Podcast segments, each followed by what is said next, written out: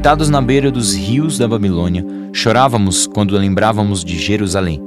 Penduramos as nossas liras nas árvores que havia ali. Aqueles que nos levaram como prisioneiros mandavam que cantássemos. Eles diziam: Cante para nós as canções de Sião. Mas em terra estrangeira, como podemos cantar um hino a Deus, o Senhor? Que nunca mais eu possa tocar a harpa se esquecer de você, ó Jerusalém. Que nunca mais eu possa cantar se não lembrar de você, se não pensar em você como a maior alegria da minha vida. Lembra, ó Senhor Deus, do que os edomitas fizeram no dia em que Jerusalém foi conquistada. Lembra de como diziam: arrasem Jerusalém até o chão. Babilônia, você será destruída. Feliz aquele que fizer com você o mesmo que você fez conosco aquele que pegar as suas crianças e esmagá-las contra as pedras. Jeremias capítulo 37 O rei Nabucodonosor da Babilônia pôs Edequias, filho de Josias, como rei na terra de Judá, no lugar de Joaquim, filho de Joaquim. Mas nem Edequias, nem as autoridades, nem o povo obedeceram à mensagem de Deus que eu, o profeta Jeremias, lhes entreguei. O rei Edequias mandou que Jucal, filho de Selemias, e o sacerdote Sofonias, filho de Maséias, fossem falar comigo. Eles disseram: Por favor, Jeremias, ore ao Senhor nosso Deus por nós eu ainda não tinha sido preso e andava livremente no meio do povo. Nesse tempo, o exército egípcio havia saído do Egito, e quando os babilônios que estavam cercando Jerusalém souberam disso, foram embora. Então o Senhor, Deus de Israel, me mandou dizer o seguinte a Zedequias, rei de Judá: o exército egípcio que vem vindo para socorrer você vai voltar para o Egito. Aí os babilônios voltarão para atacar essa cidade. Eles vão conquistá-la e pôr fogo nela. Eu, Senhor, lhes dou este aviso. Não se enganem pensando que os babilônios não vão voltar. Eles voltarão. Ainda que vocês derrotassem todo o exército da Babilônia que está atacando, e ainda que desse exército sobrassem apenas homens feridos deitados nas suas barracas, isso não adiantaria nada, pois mesmo assim esses homens se levantariam e poriam fogo nessa cidade. As tropas dos babilônios se retiraram de Jerusalém, porque o exército egípcio estava chegando. Nesse tempo, eu resolvi sair de Jerusalém e ir ao território da tribo de Benjamim para receber certa propriedade que era parte de uma herança. Ao chegar ao portão de Benjamim, o chefe da guarda, chamado Gerias, que era filho de Selemias e neto de Ananias, me fez parar e disse: Você está fugindo para o lado dos babilônios? Isso é mentira, respondi. Eu não estou fugindo para o lado dos babilônios. Mas Gerias não quis me ouvir. Ele me prendeu e me levou às autoridades. Elas ficaram furiosas comigo e me deram uma surra. Em seguida, me prenderam na casa de Jonatas, escrivão do rei. Essa casa tinha sido transformada em prisão. Aí me puseram numa cela cavada na terra.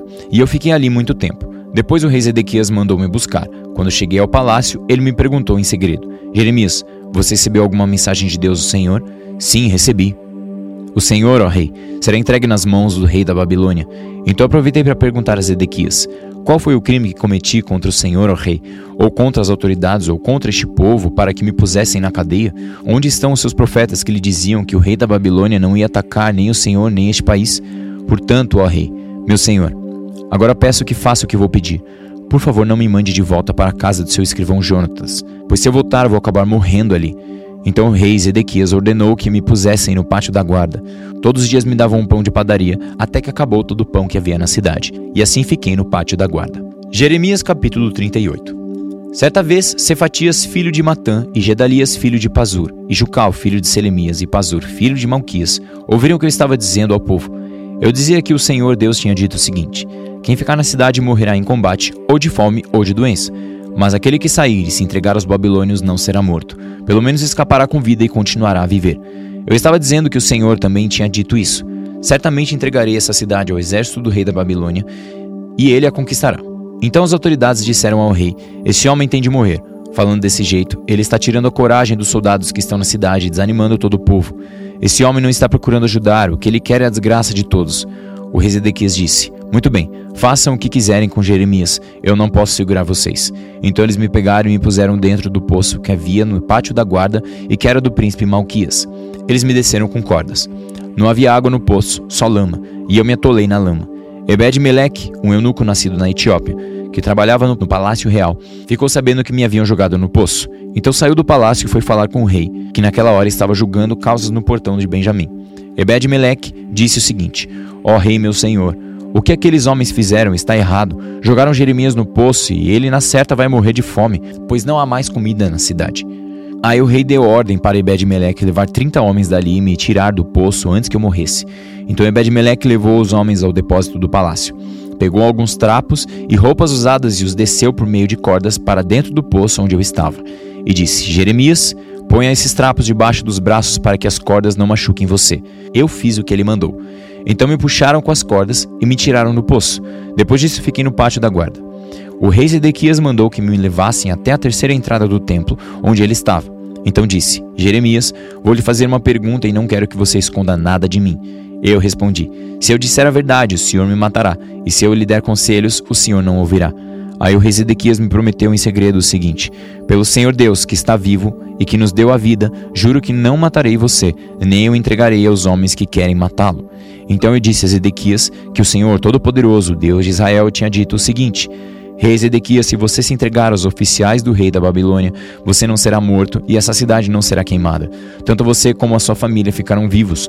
Porém, se você não se entregar, então essa cidade será entregue aos babilônios e eles a queimarão, e você não escapará deles. O rei Zedequias respondeu: Mas eu tenho medo dos judeus que passaram por, para o lado dos babilônios. Pode acontecer que os babilônios me entreguem a esses judeus e eles me torturem. Aí eu disse ao rei: O senhor não será entregue a esses judeus. Por favor, Obedeça a mensagem do Senhor Deus, como lhe falei. Então tudo lhe correrá bem, e o Senhor não será morto. Mas Deus me mostrou o que acontecerá se o Senhor não quiser se entregar. Todas as mulheres que ficarem no palácio real de Judá serão levadas para os oficiais do rei da Babilônia, e elas irão dizendo assim: O rei foi enganado e dominado pelos seus melhores amigos, e agora que ele afundou os pés na lama, seus amigos o abandonaram. Eu disse ainda: Rei Zedequias, todas as suas mulheres e os seus filhos serão entregues aos babilônios, e o Senhor também não escapará deles. O Senhor será levado como prisioneiro pelo rei da Babilônia, e essa cidade será destruída pelo fogo.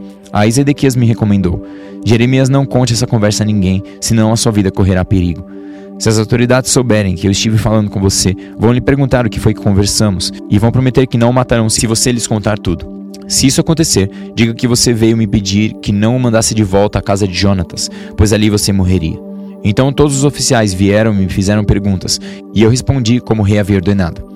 Eles me deixaram em paz porque não tinham ouvido nada da conversa, e eu fiquei ali no pátio da guarda até o dia em que Jerusalém foi tomada. 1 Pedro, capítulo 4 Por isso, assim como Cristo sofreu no corpo, vocês também devem estar prontos, como ele estava, para sofrer porque aquele que sofre no corpo deixa de ser dominado pelo pecado.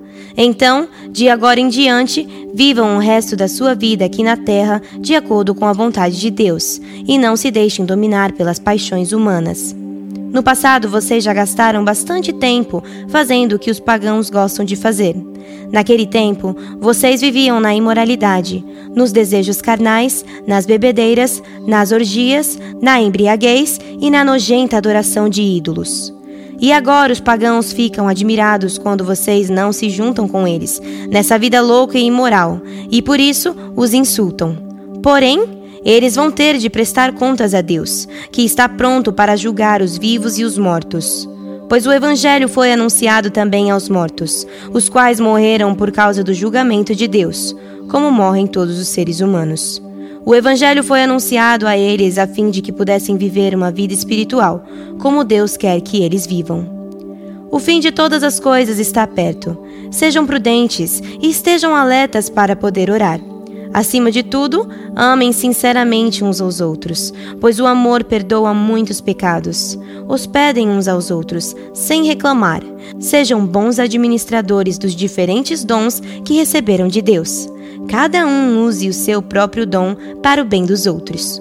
Quem prega, pregue a palavra de Deus. Quem serve, sirva com a força que Deus dá.